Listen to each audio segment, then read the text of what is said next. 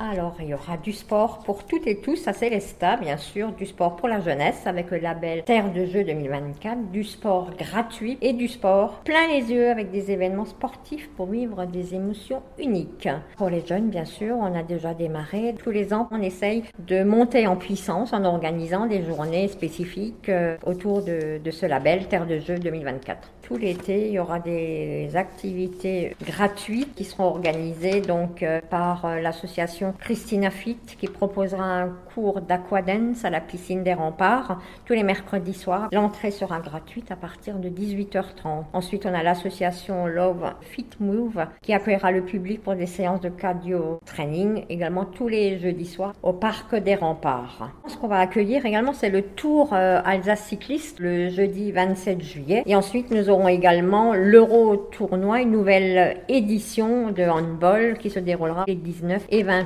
prochain au CSI.